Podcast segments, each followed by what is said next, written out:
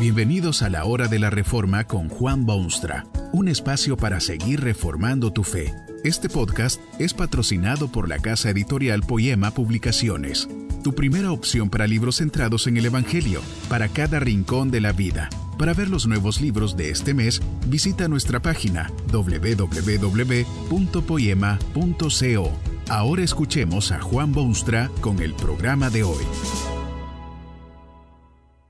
No cabe duda que el trabajo es una maldición. Dios mismo lo dijo hace muchos, muchos siglos. En cuanto el hombre se hizo culpable del pecado, Dios vino a visitarlo y darle la triste noticia. Maldito era a partir de ese momento todo lo que lo rodeaba. La tierra ya no sería generosa por naturaleza. En vez de grano puro y fruto rico, produciría espinas y cardos. La mujer sufriría dolores profundos y con el sudor de su frente comería el hombre su pan.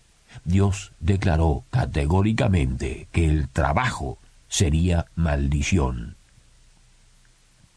Pero si usted no puede aceptar el veredicto de Dios, Fíjese un momento en la experiencia humana de cada día.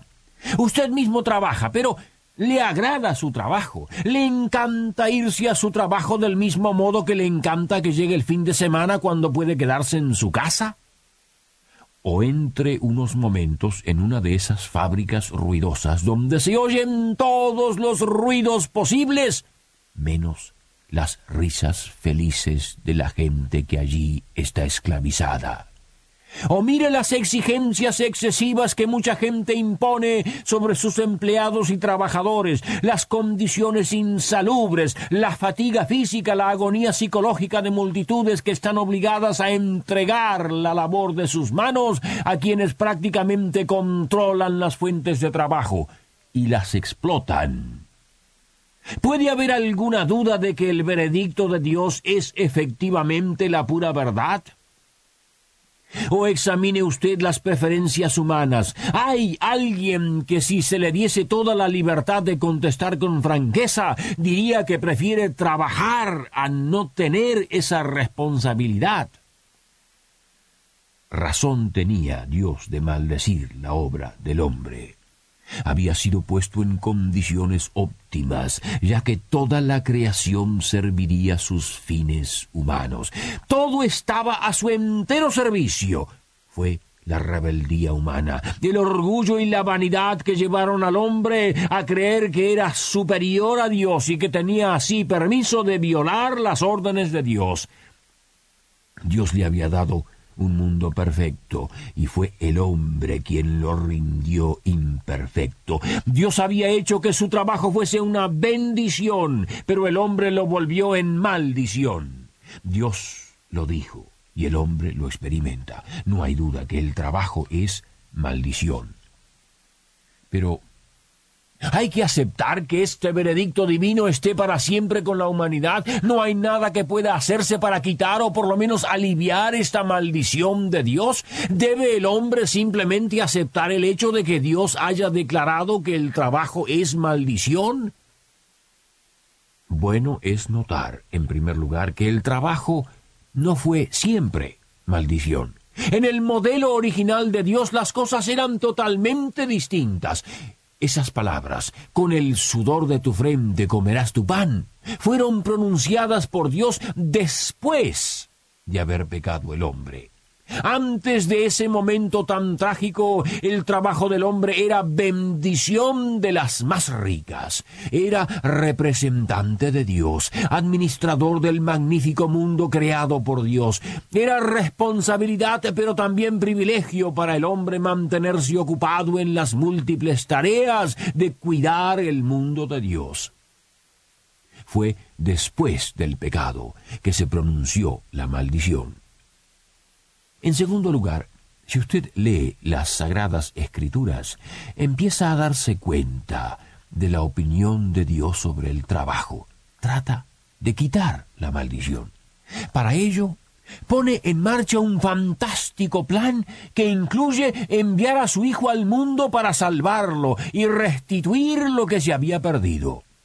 Publicó sus decretos soberanos, seleccionó un pueblo que llevaría su verdad hasta los límites del globo, publicó su palabra, descendió al mundo en la persona de su Hijo Jesucristo y desde aquel asiago día ha estado esforzándose para devolver al hombre lo que fuera una vez bendición del trabajo.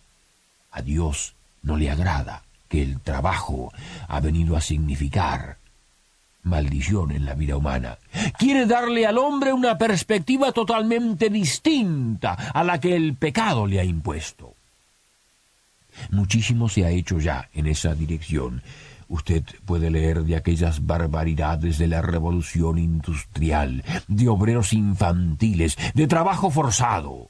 La influencia sanadora del Evangelio de amor y de perdón ha sido tremenda sobre lo que es el trabajo humano el trabajo puede llegar a ser bendición si se toman en cuenta los requisitos de las escrituras.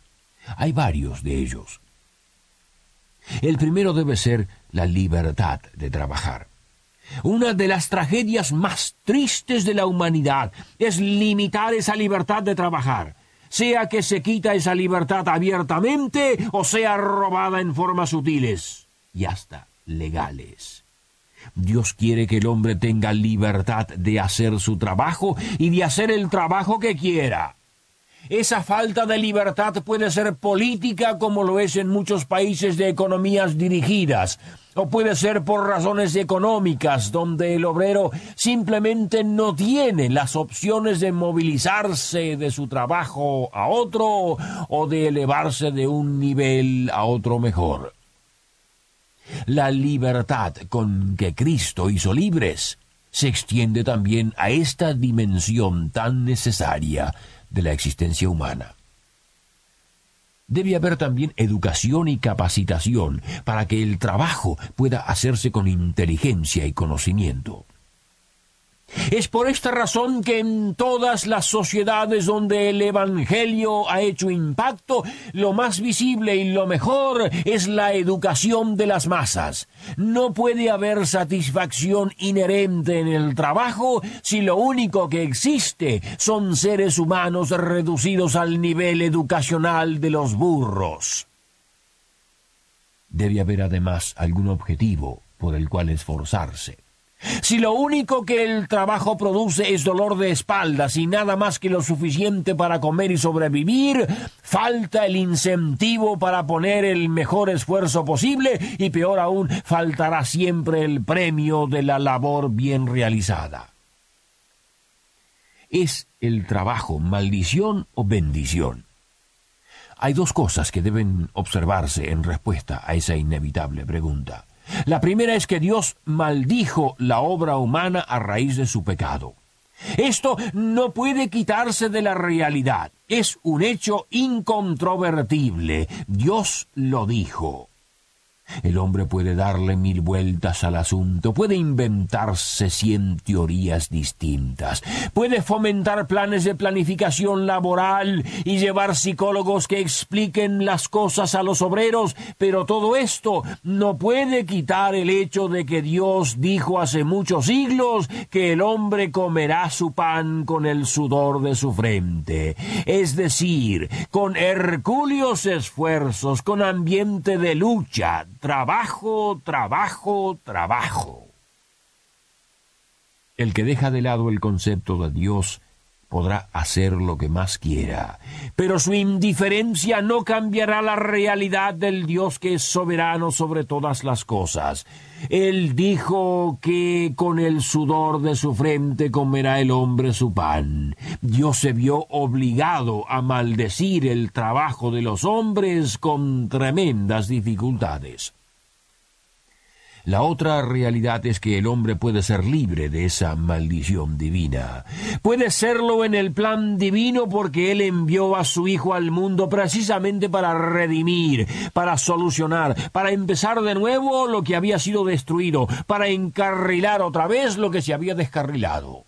Jesús vino a hacer todas las cosas nuevas y distintas.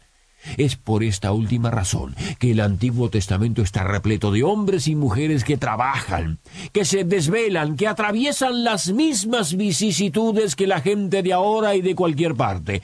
Allí encuentra usted ejemplos del trabajo humano, y luego se aparece en la escena el Salvador, el que vino a pagar por el pecado que el hombre había cometido.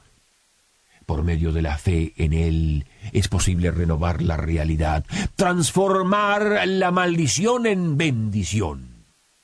Si usted lee lo que dice el apóstol Pablo, por ejemplo, se dará cuenta que Dios se muestra entusiasmado por el quehacer humano, da instrucciones sobre la conducta diaria, elabora una ética para las nuevas criaturas que va redimiendo, introduce en el mundo una nueva humanidad.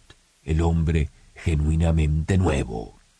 El trabajo en esa nueva sociedad pasa a ser bendición por muchísimas razones. Es algo que glorifica a Dios y permite que toda la humanidad le rinda loores. El trabajo es medio de suplir las necesidades personales.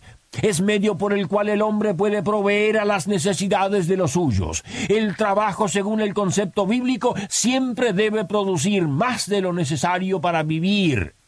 Esto es muy importante porque muchísima gente cree que lo único que deben hacer es proveer a las necesidades de sus obreros. Y muchos obreros están conformes con eso de ganar lo suficiente para sus necesidades. Pero hay una dimensión a la ética bíblica del trabajo que muchos convenientemente la olvidan. Dios dice que el obrero digno es ciertamente de su salario, pero también dice que quien trabaja debe ganar lo suficiente como para poder asistir a los menesterosos, a los pobres que siempre estarán en el mundo. Lo que se necesita es una sociedad formada por personas que han sido tocadas por el amor de Dios, que han sido transformadas por el poder del Espíritu Santo y están dispuestas a vivir según los preceptos de la palabra de Dios. En tal sociedad, el trabajo será bendición. Esto también lo dice Dios. Que este mensaje nos ayude en el proceso de reforma continua según la palabra de Dios. Si quieres profundizar en la exposición bíblica, puedes buscar más recursos en www.poema.co. Allí encontrarás libros que te ayuden a entender la palabra de Dios y aplicarla a tu vida. Poema, el Evangelio para cada rincón de la vida. Nos vemos en el próximo episodio de La Hora de la Reforma con Juan Bonstra.